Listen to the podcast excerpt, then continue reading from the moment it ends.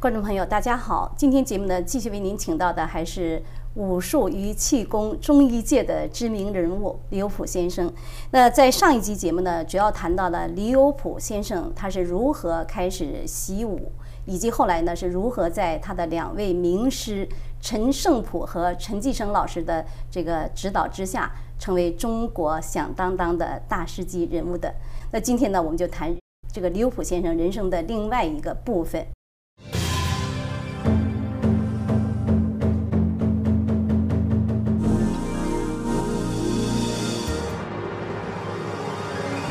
如果说一个人由于天生的素质，再加上后天的勤奋和机遇，能成为一名武林高手，可能还不稀奇。但如果一个人既是武术大师，又拥有特异功能和高超的医术，为人解除痛苦、治病救人，那就令人称奇了。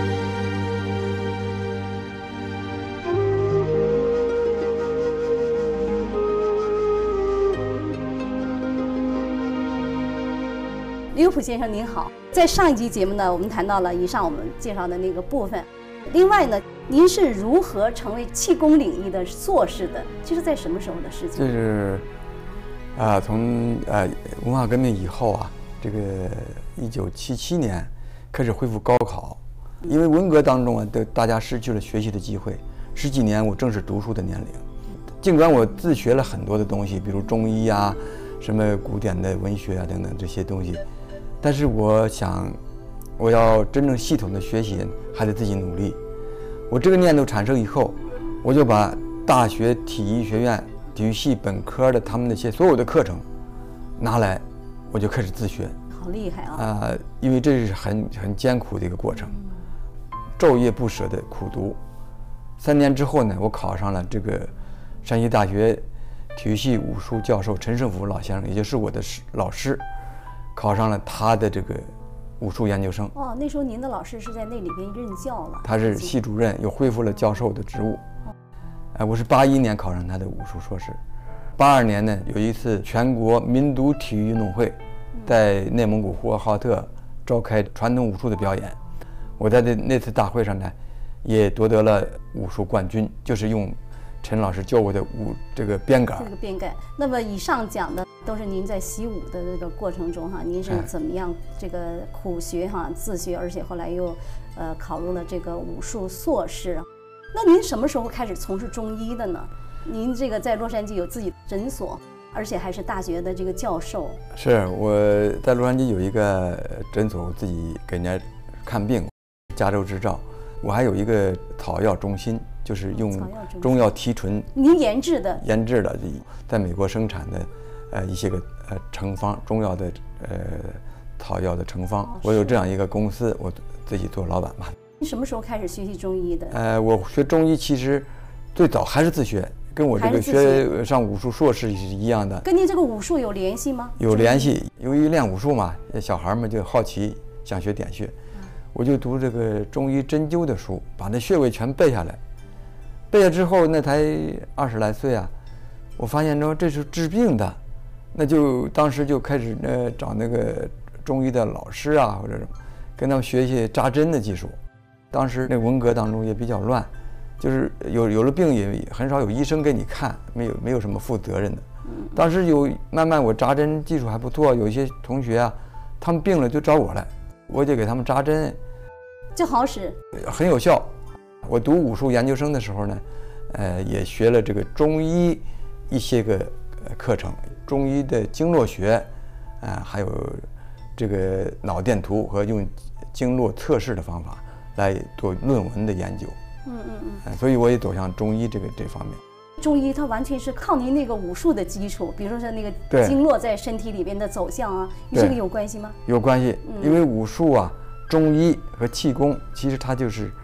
呃，不分家的，它是都是中华传统文化同根同源。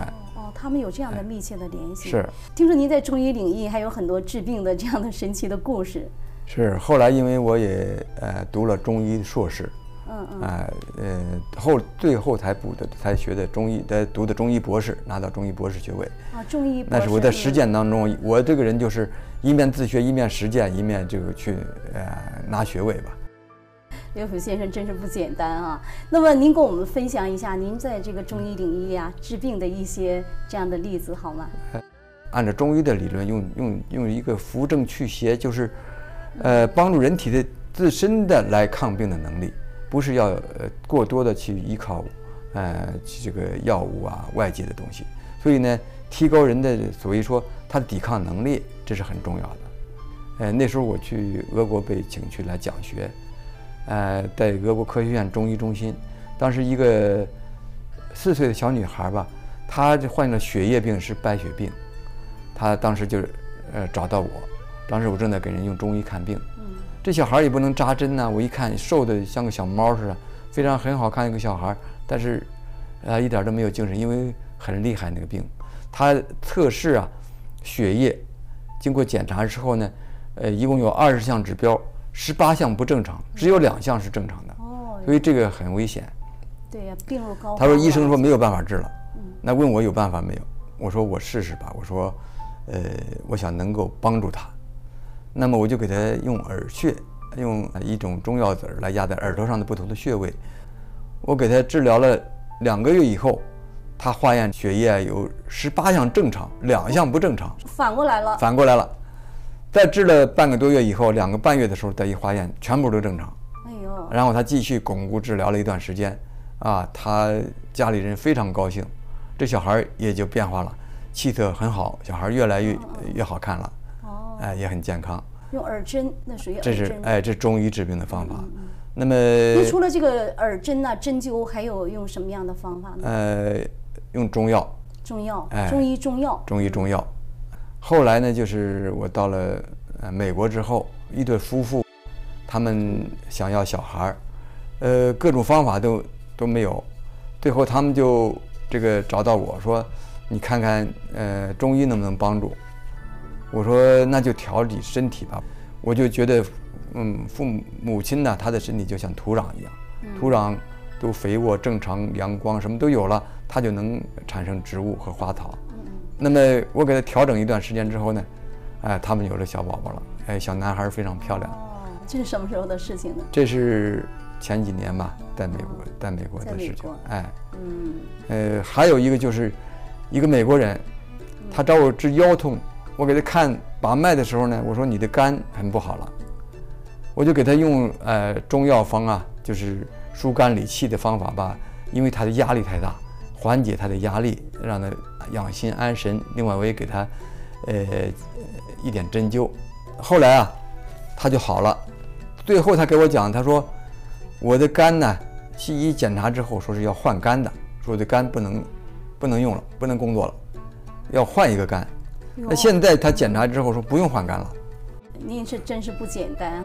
像那个，您前面说您非常喜欢点穴嘛，而且你也学到了这样一个点穴，你的名名师也教过你哈点穴的这个方法，在医学上，在您的这个治疗的过程当中有没有用上过？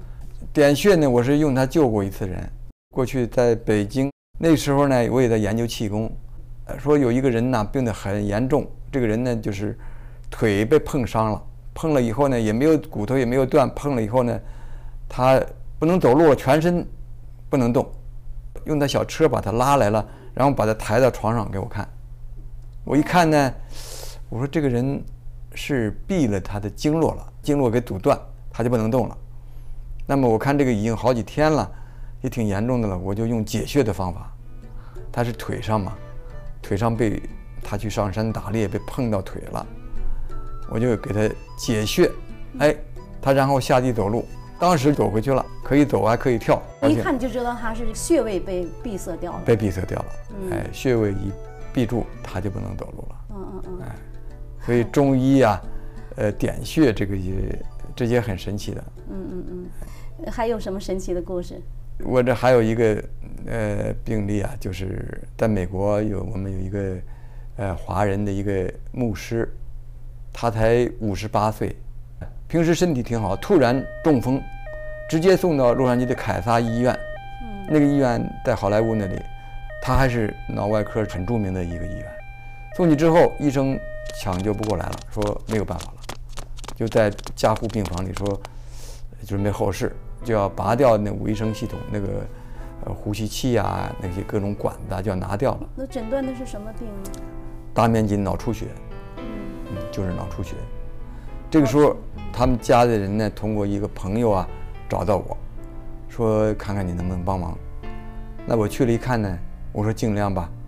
我就当时救人也顾不得很多了，就跑到那个 ICU 呃加护病房里头，就说是朋友来看他吧，我就给他用针灸，然后治完了我就走。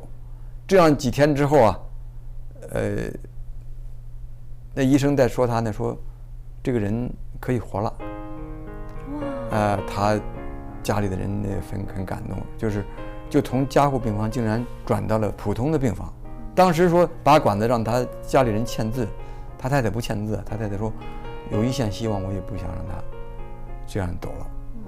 那么到了普通病房，让我继续给他治，当时医院已经同意了，我给他治疗呢，后来就又好一些，就转移到了这个护理中心。经过很长时间的一段治疗之后，他很多的问题都解决了，他所有的管子都拿掉了，这人可以坐起来，可以站起来了。哇，真的是很神奇哎。这个中医还是呃很有价值的，很有就在人人体上呢，它是都能够起到一些现代医学所达不到的作用。那李有福先生，您的诊所是在洛杉矶的什么地方呢？洛杉矶的呃罗兰汉那边，那我想我们的观众朋友，如果说有什么身体上的这个问题，可以到李有福先生的诊所去寻医问诊了。谢谢大家。呃，有什么问题呢？可以我们可以来商量解决。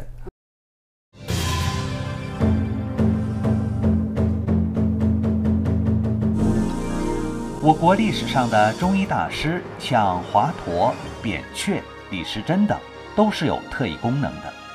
他们无需采用望闻问切的手段，就能看出人哪里有病。李有朴先生也是如此，他不但有高超的治病方法，还具有神奇的遥视功能。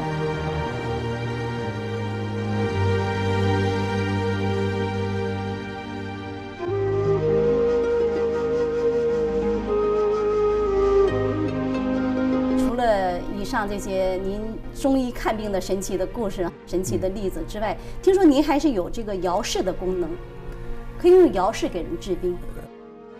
因为我从武术硕士啊，这个毕业之后呢，在大学里教课，后来呃在北京呢，他们请我做传统中医的一个研究所的研究员。那个时候我就开始对这个气功又开始进行研究。偶然的机会，有人跟我交流的时候呢，我们互相的传授啊一些个秘传的东西，我学会了就是摇诊。摇式诊断摇诊和摇式是两两个概念。啊，遥诊是摇诊呢，是我能够感感受到对方的，就是用手掌能感受到对方的疾病。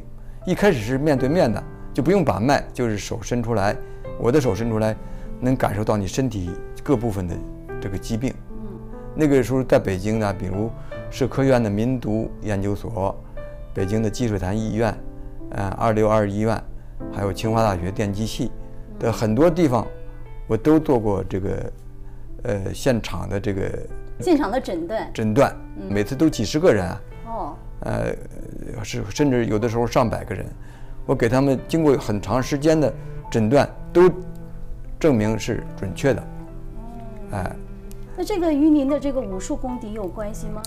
有关系。后来他这个发展到什么程度，我我就有一个收获，就是可以看到人的前世。对，我想这个话题观众朋友听起来也是很感兴趣。是，对，那是怎么回事呢？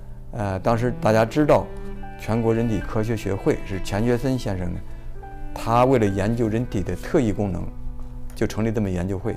当时研究会下属有一个人体科学研究中心，这个中心呢，他当时呢聘请我做这个副研究员，也是偶然的。我是为了研究这个东西，我找一些人，我我自己主动看一些人，他们没有看过，我看这些人的前世是什么样。然后呢，我再让他们看，我不讲，他的答案跟我跟我所看的那个我没有说出来答案是一样的，这还不是一个两个。嗯，后来呢，我进一步的证实，断定人确实有轮回，有前世今生。那么我也没有跟人家说，我当时呢，我想，呃，这个话如果人讲出来的话，炫耀自己的功能的话，他可以骗别人，但是我不能骗自己，我自己知道我有这个认识了，我觉得它是真实的，所以我产生了一个什么想法呢？我要，要要去探索呀，人到底为什么来在人世？为什么还有前世？这个对我触动很大。这就是我的出发点，后来就想修炼，也是从这里开始。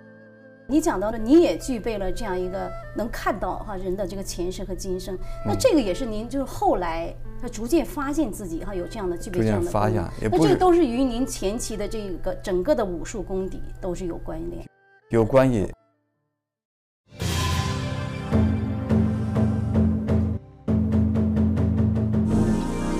然而。就是这样一位声誉极高的武林医师，却也有自己的烦恼。武术练得越高，功能出得越多，越有解不开的谜底。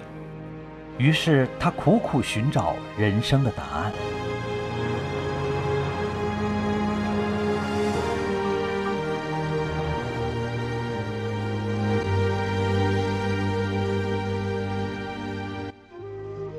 当您发现了自己的这些功能的时候，您就觉得说我要要有一个为什么？就说人更深层的东西到底是什么？是的，就是人生到底是为什么？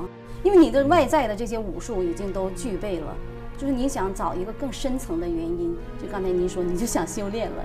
那么说到这个修炼这个话题呢，那就有新的话题了哈，又出来了。那刘普先生哈，您是这样一个赫赫有名的武术界、中医界他这样一个知名的人物。当您这个功成名就，可以说成为一个闻名遐迩的大师级人物的时候，为什么您又放弃了原有的这样一切，而重新当起了一个气功的这个弟子，一个普通的学员？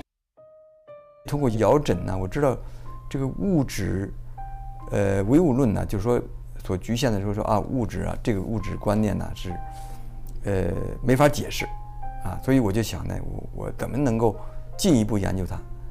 那么后来我已经是呃山西大学的武术的副教授，我也做了这北京的这个中医呃研究所的研究员。那后来我出国，又来到美国，来到美国之后呢，我就想从佛教或宗教里边来探索这些个奥妙，就是佛经也也很读了也不少，啊道书也读了很多，呃我修炼的方法也试了很多，也吃了很多苦。但是这个也不行啊！我是想找了很多的所谓的大师啊，什么去去了解，他们也说不出什么来。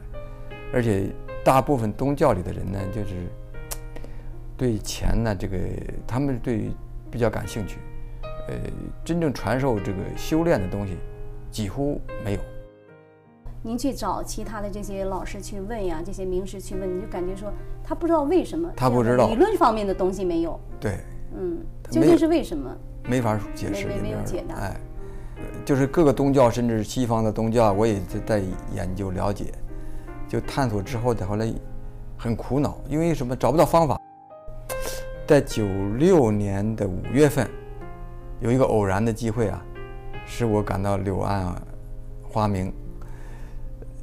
就是当时有一个歌唱家，但您知道，就是中国大陆的关桂敏先生，嗯，他来美国演出。他演出登了报纸，还有他的电话。我一看他，因为在北京的时候，我们那时候研究人体科学的时候，研究气功的时候，他就是我的好朋友。哎，我就打电话给他，我就找到他，跟他聊天他知道我也喜欢这方面修炼的东西，我就给他讲我这个在美国这这么多年的寻求啊。他说你不用找了，他说就是看转法轮，直截了当的给我谈开了这个法轮功。我就很想看到这本书，后来终于拿到了《转法轮》，我一口气就读啊，读了，连续的读下来，我就发现，哎呦，我所要得到的答案这里面全有了。为什么有轮回转世？为什么物质概念不是原来那样子？为什么人会有摇式，有这个摇枕的功能？哎呀，这些事情，所有的练功内练的东西，包括武术内家这个气功这个所有的。修炼的方法，他不但讲出来了，而且讲的比这个高得多。为什么他人他能够通周天，能够有功能，啊，能够修炼，甚至能够有轮回，这些事情人应该怎么样，甚至宗教里是怎么回事，他全解决了。人呢，要看什么东西呢？别人讲的时候是真正的要告诉你真正的东西，他就像把宝物给了你一样。那你学的人呢，必须抱着一颗诚心。那我看了以后，我感动的流泪，我一直在想，哎呦，我的人生啊，解决了。这个我要得到的东西，我要明白的道理全在里边，而且远远超过了我所想象的我要得到的东西。所以他讲的这个宇宙的奥妙啊，人生的奥妙全在里边。所以我决定开始啊，我修炼法轮功了。突然间就是接触到了法轮功这样一本书，您就觉得说，哎呦，这个就是我要找到的。是让人还是有些非常的不解。当时我已经四十八岁，嗯嗯，我已经是教授，我是几个大学的教授，在国内外都做过教授，而且我看什么书，我讲句老实话，呃，也不是不谦虚，我一定要读懂它，我一定要明白其中的道理。我练什么功，我就一定要按照老师的要求去把它练的，让师老师让师傅满意。我不能欺骗自己。那么我要明白的就是，人生宇宙到底是什么。所以我看了转法轮之后啊，我想做个徒弟能能够格吗？我就真的我就想，我只要能能看着这本书，我能够去理解，就非常好了。那您就毅然决然地说，哦，我要修炼法轮功，我要修炼我要当一个法轮功的弟子。就要做一个重新法轮功弟子做起吗。是的，那你以前练的所有的这些武术都怎么办？呃，练的武术是啊，后来我一开始还不知道，我觉得太极拳呐，我可以继续练呐，啊，这八卦桩我可以可以站呐，可以走啊，可以继续啊，那一一天几个小时的练，我觉得很舒服。是后来呢，不行了，就是说你练功呢，就得有一个不二法门的这个问题，就是说你必须得专一。是啊，我原来练这些东西的时候，我很专呐，我别的东西没有去练乱七八糟的去去练呐。那后来呢，我看到，哦，师傅讲的不二法门就是说不能两个同时修，因为那也是一种修炼，只不过层次呢不一样。那你怎么办？我就要修法轮功，就是以前这些你就都放下了，对，谢谢，不练了都放下，不练了。这所有的功名利落，就是您用这个无数的汗水和心血啊，这个辛苦换来的，就所有的说放下，就轻易的放下了，说我不练了，我现在就要练法轮功了。朝闻道啊，夕死可呀。朝闻道，夕可死。是啊，嗯，而且得到这本书之后，我的想法就是，我只要能看这本书，继续修下去，去读，我能够理解，就非常好了。而且还有五套功法，还可以练，啊，还可以指导你怎么做。而且老师呢，还可以，甚至可以来美国来讲法，我可以当面问师傅什么问题，他当面给我回答，而且出乎我们任何想象。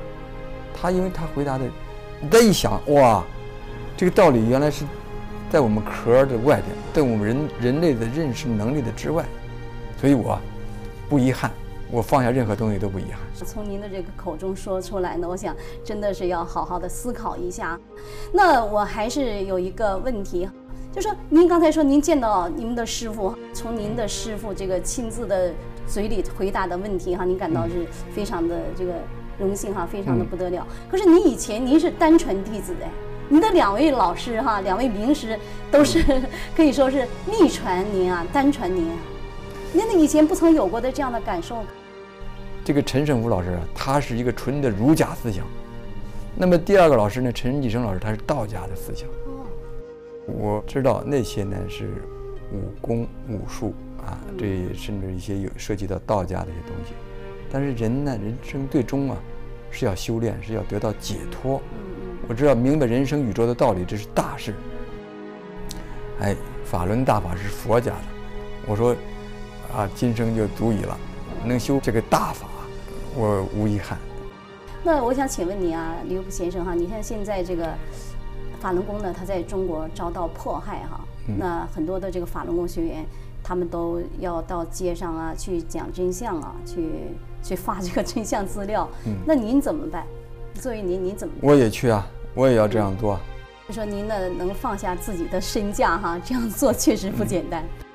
江泽民为首的这个邪党啊，他们对法轮功这样残酷的迫害镇压，其实他们干了一件最愚蠢的事情。为什么呢？如果中国人都练法轮功，中国会非常的美好。你不管谁领导谁统治，他整个社会是一个好的社会。为什么呢？因为人都做好人了，法轮功修的就是真善人，就是让人做好人。李有普先生哈，这个响当当的大师级人物哈，放下这所有以前所练的这一切哈，确实是值得我们深思，真的要深思了哈。李有普先生的故事呢，到此呢就先告一个段落了。好的，谢谢。听了刘普先生的这段经历哈，这个故事之后，我想我们呢是不是也不能再为这个蝇头小利啊，这个患得患失了呢？那今天节目的时间到了，非常感谢您收看今天的节目，下次节目时间我们再见。